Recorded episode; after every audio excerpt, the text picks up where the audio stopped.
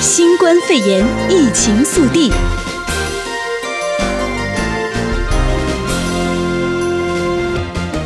欢迎收听新冠肺炎疫情速递，我是哲伟。一开始先带您关心到的是 CDC 的最新建议指南，估计有百分之三十五的染疫患者没有症状。美国疾病管制与预防中心 （CDC） 对公共卫生机关公布的最新建议指南指出，根据估算，感染新冠肺炎的患者当中，有百分之三十五属于无症状。新冠病毒疫情爆发之后，无症状感染者在不知道自己感染病毒的情况之下，让病毒进一步扩散传播，引起卫生主管机关以及立法机构的忧心。而在出现染疫症状的患者当中，最后宣告不治的患者约有百分之零点四。如果以年龄区分，CDC 表示，六十五岁以上的民众风险最高。这个族群的民众如果感染新冠病毒，在出现染疫症状的患者当中，约有百分之一点三后来死亡。健康威胁风险第二高的，则是五十岁到六十四岁之间的民众。CDC 说明，这个年龄层的民众感染病毒之后，在出现染疫症状的患者当中，约有百分之零点二不治身亡。而在四十九岁以下感染而且出现症状的民众当中，约有百分之零点零五病故。悼念染疫死者，特朗普总统宣布，全美二十二号起降半旗三天。总统特朗普二十一号晚间在推特表示，二十二号起，联邦机构连续三天降半旗，纪念因为新冠病毒而死亡的美国人。而他还说，全美二十五号也会降半旗，纪念为我国做出终极牺牲的男女军人。然而，下周一二十五号是美国阵亡将士纪念日，人们在这一天悼念阵亡于战争的美国官兵。根据霍普金斯大学统计，截至五月二十二号中午，全球确诊病例已经超过了五百一十六万例，死亡超过三十三万五千例。美国确诊病例已经超过一百五十八万例，死亡超过九万五千例。再来关注到的是，牛津大学招募上万名新冠肺炎疫苗试验志愿受试者。牛津大学二十二号表示，正在招募上万名志愿受试者进行新冠肺炎疫苗下一阶段的人体试验，而且临床研究进行得很顺利。根据法新社的报道，牛津大学扩大了接种疫苗的受试者年龄范围，将有多达一万两百六十名成人与儿童加入。牛津大学表示，最初的试验于四月展开，并且进行超过一千次的免疫接种，目前正在进行后续的试验。然而，牛津大学与英国制药巨头阿斯特捷利康公司签署协议，九月底前有望从总计一亿剂疫苗当中分拨出三千万剂疫苗给英国。而根据世界卫生组织的资料显示，牛津大学的疫苗研发是全球开始试验的八款疫苗之之一。此外，共计有一百一十八种不同的专案正在进行当中。美国花十亿元向英国预定三亿剂新冠肺炎疫苗。英国制药厂阿斯特捷利康与牛津大学合作开发的新冠病毒候选疫苗，获得特朗普政府斥资十亿元预定三亿剂疫苗。美国卫生福利部表示，首批的疫苗将于十月交付。阿斯特捷利康执行长索瑞特二十一号宣布此事时表示，美国政府这项投资是一场赌博，但是值得冒险。他说，美国政府不仅领导美国人民，也领导全世界。阿斯特捷利康药厂表示，目前该公司已经获得四亿剂订单，生产能力为十亿剂。再来带您关心到的是在地消息，呈现部分海滩国商日将延长开放时间。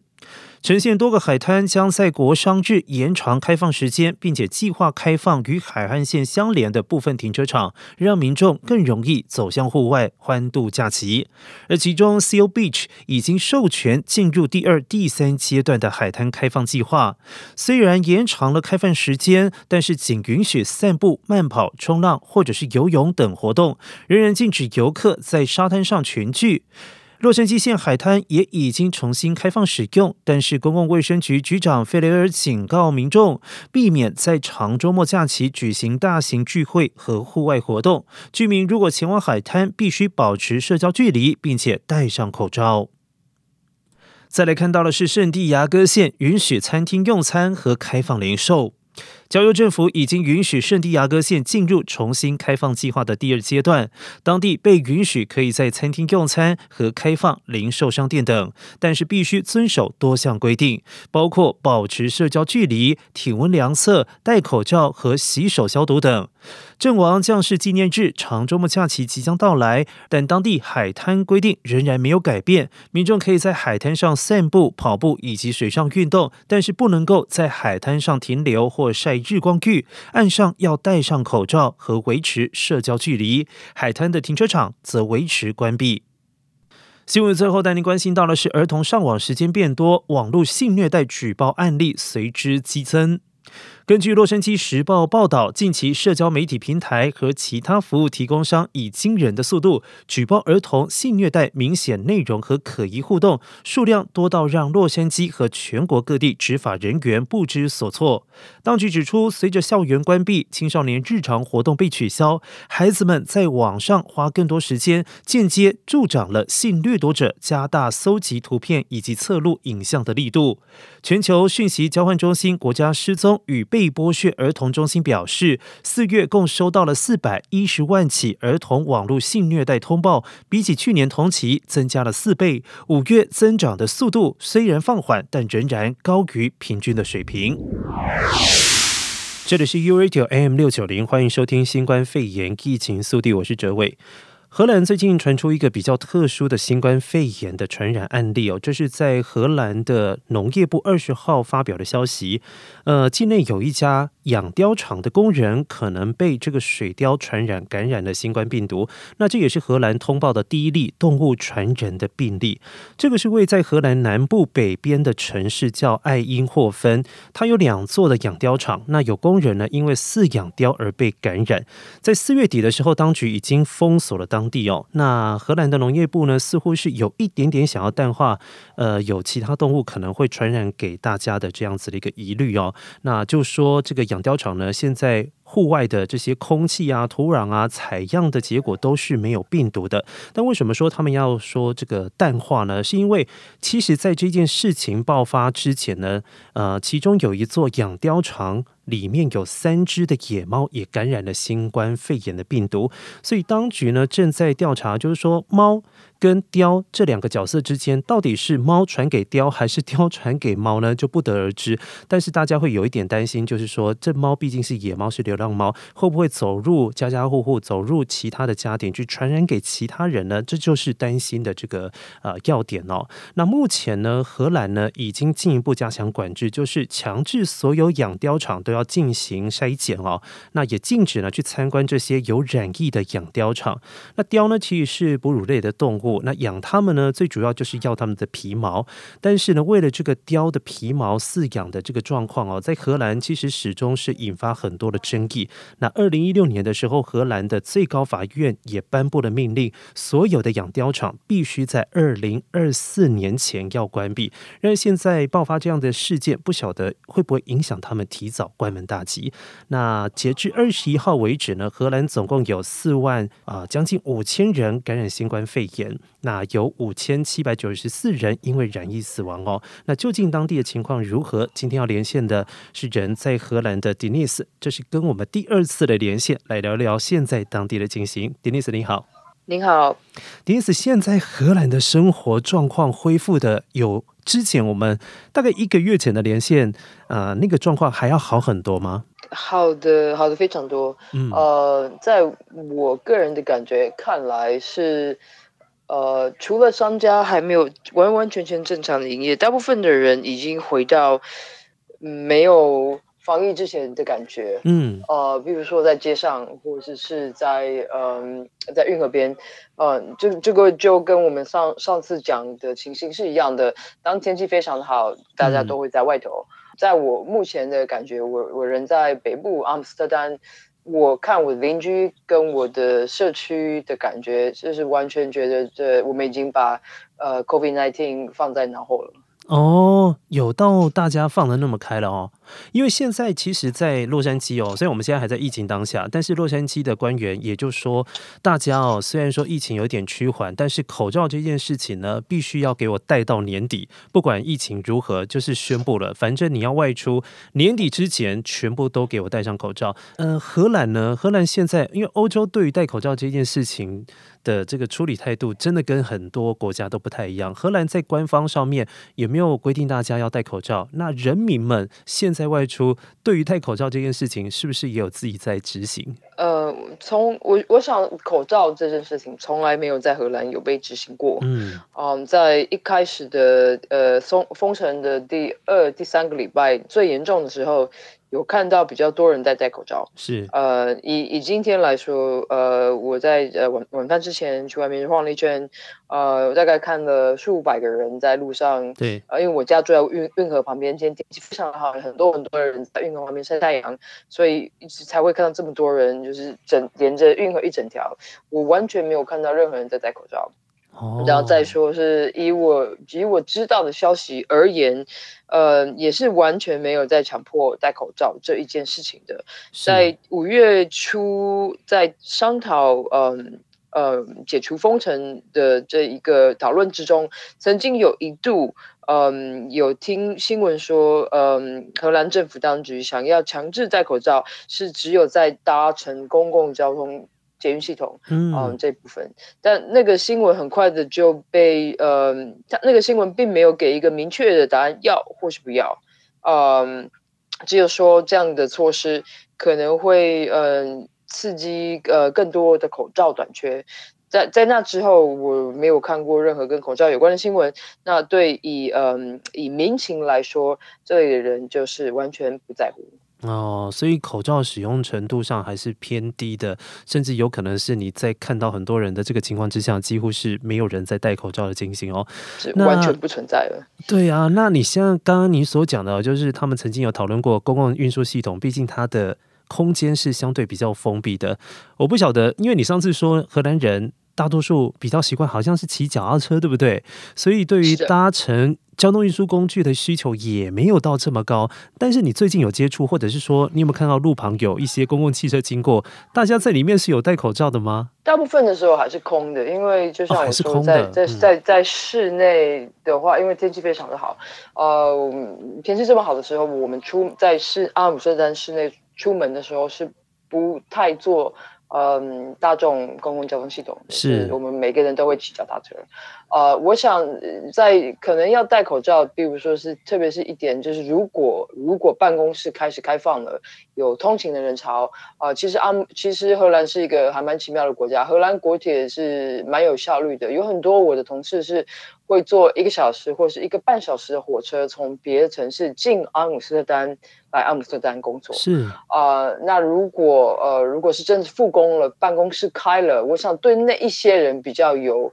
呃，影响，嗯，在目前到一直到夏天为止的大众交通工具是非常，通常都是比较清爽啊，而且特别是没有没有在观光客的时候，呃，天气如果好，我们出门是一定骑车，不坐不会坐地铁，也不会坐地面缆车。嗯，这是一个还蛮 特殊的一个呃生活习惯呢，因为就很多其他比较拥挤的城市而言哦，对于他们来讲，那个大众运输工具还是相对比较方便。但是我发现哦，荷兰人真的很享受，如果是天气好的时候，非常珍惜他们的阳光。那这个时候出来，应该都是会靠自己的这个运输工具哦，比如说脚踏车为主哦。那最近有一个很可爱的荷兰新闻哦，我每次看到的时候都觉得会心一笑，因为呢，最近在荷兰阿姆斯特丹的这个叫 Worcester Dock。这个河呢，旁边有设置了一小组一小组的那种小型的温室。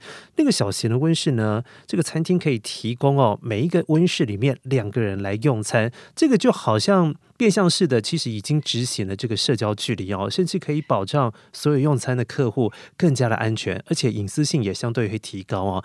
那就这个部分，呃迪尼斯你你们在荷兰这边对于这种小型的温室熟悉吗？是以前就有，还是因为这个疫情期间才出现这样子的一种小型的温室？呃，这是一个很好的问题。我我看到那个小型温室的的第一个想法是。呃，它怎么长得有一点眼熟？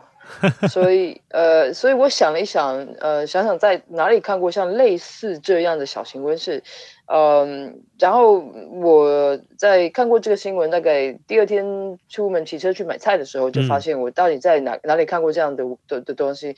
阿姆斯特丹有一条非常有名的花街，呃，这个是就是在运河旁边的。对，那你可以你可以想象，那在运河旁边有很多的小贩。嗯。这边的小贩有一有一项有点像是呃有一个是已经在陆地上盖好的的建筑，类似像这样的呃小的温室，一个一个一个连接在一起。哦、呃，那这样的的地方并不是拿来做储藏用的，你把前门打开了，这个就是一个店铺。对对对。所以那个小型温室它其实就长得像那些我们在花市看到的店铺，呃，形状是一模一样的，嗯、呃，也许尺寸有一点不太一样。那我想，因为那个花市就在就在就在运河旁边，呃，这个这个花式餐厅呃座位也是在海旁边，也也许是因为这样才拿到这样的灵感吧。哦，但因为有这样子一种特殊的。呃，建筑物哦，其实是因为因应当地的这个气候的状况来设计的吗？这一点我刚刚才在这个节目之前好像有跟有跟这个 Denise 稍微聊到，你可以给我们介绍为什么会衍生出类似这样一种透明玻璃，然后一种温室的概念来进行，比如说花市也好，或者是餐厅也好，或者这种建筑的建制。没问题，因为荷兰这里就是你们你们想到荷兰就是想到木鞋跟风车嘛，对，有风车的的寓意就是因为这边的这边的风非常非常的大。所以你想，如果是有露天市集的话，你搭了棚子，呃，风大的时候就会造成的问题，对吧？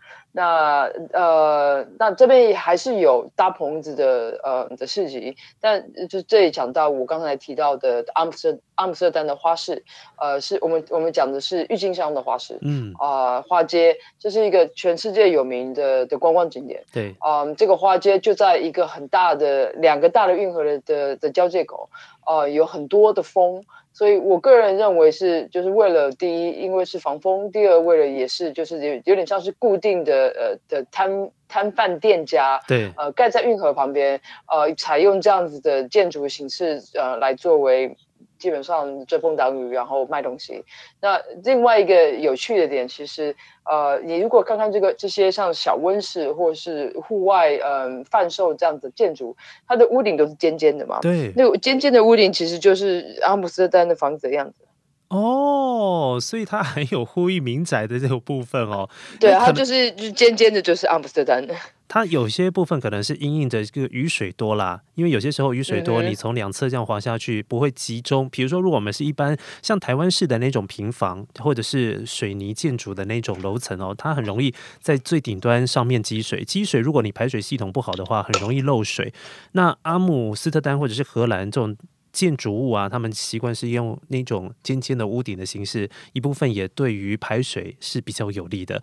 哇，那你这样一解释啊，我觉得真的是豁然开朗。那目前你现在在工作上面呢？因为我知道你之前公司是因为有爆发疫情，让你们提前就开始远端作业。那接下来呢？现在公司已经有开始呃规划说哪时候就可以开始复工，还是要等到这个政府这边的这个日期的颁布才会全面开始复工？呃，我想以以这里的情形来说，也许你们大家都有听，最近听说就是在过在过了 COVID nineteen 以后，办公室办公室文化这件事情会完完全全改变。对，所以我觉得这是一个非常好的例子。因为假以我们公司来说，其实我们在五月上个礼拜的时候就可以回。照理来说，你可以回公司上班。对。那在在在这一在上个礼拜之前，就是公司就是做了一个我们说的呃呃怎么说呃全体大会。对。呃，全体大会上，我们讨论了我们做的员工调查。那员工调查有一个很重要的东西，调查的是如果办办公室开了，你愿意回来上班吗？嗯。那有差不多有百分之五十的人认为，呃，太太危险了。呃，所以百分之五十的人会认为说，我愿意。那但这样的意思是说，就是百分之五十人愿意回来上班，但不愿意再回来每天五天的上班。是。的情形，那呃这边又告诉一些，告诉你们一些呃荷兰上班的文化，大概也许跟洛杉矶差不多吧。就是呃如果你是周周公五日，那有一天你想要在家里上班是无所谓的。是，所以如果你如果真的呃错呃彻底执行这样子的策略的话，我们是四天在家呃四天在办公室上班，一天在家上班。那现在的意思是说，如果呃只有百分之五十的意愿想要回来上班，然后回来上班还是在只要想就是比如说一天或是两天，只有在完全必须有有会议要进行的时候才会想要回到办公室，所以就有了很多讨论。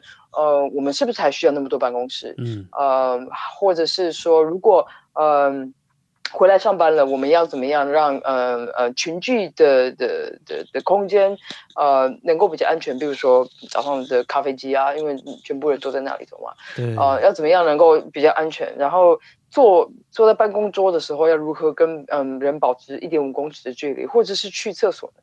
嗯、这些事情都很难，嗯呃，一一的实现。以办公室的硬体条件来说，那还有其他的就是更不用说，比如说，嗯，办公室同时能够容，同时能够容容纳多少人，就是人人数的上限。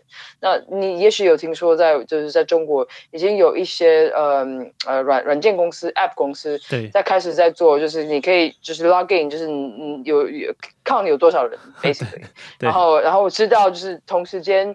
有是谁在办公室里头？嗯，呃，这个也是有讨论的，呃，但总之，因为种种实行的许多许多细节与条件，不可能在一个一天之内就做好，嗯，所以现在公司是无限期在家上班，等到有消息为止。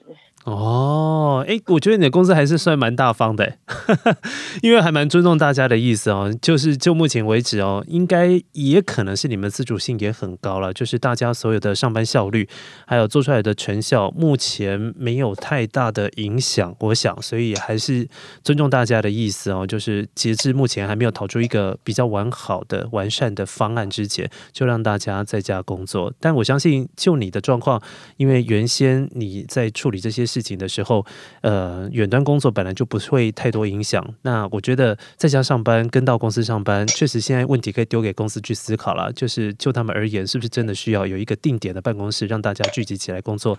这件事确实不止你的公司了，其实全球的公司现在都面临到这个问题哦。也许他不需要这个办公室，也可以节省一些费用，对他来讲也何乐而不为呢？好，今天非常谢谢迪丽斯呢，又再次来接受我们的专访。那也谢谢你，也希望你在荷兰现在日子可以以过得越来越舒服，然后呢，疫情也能够越来越呃趋向好转。谢谢你，谢谢。相关新冠肺炎疫情消息，请锁定 AM 六九零，或透过 TuneIn Simple Radio APP 搜寻 AM 六九零，实时在线收听。也欢迎上到 U Radio 官网或脸书订阅新冠肺炎疫情 Podcast 节目。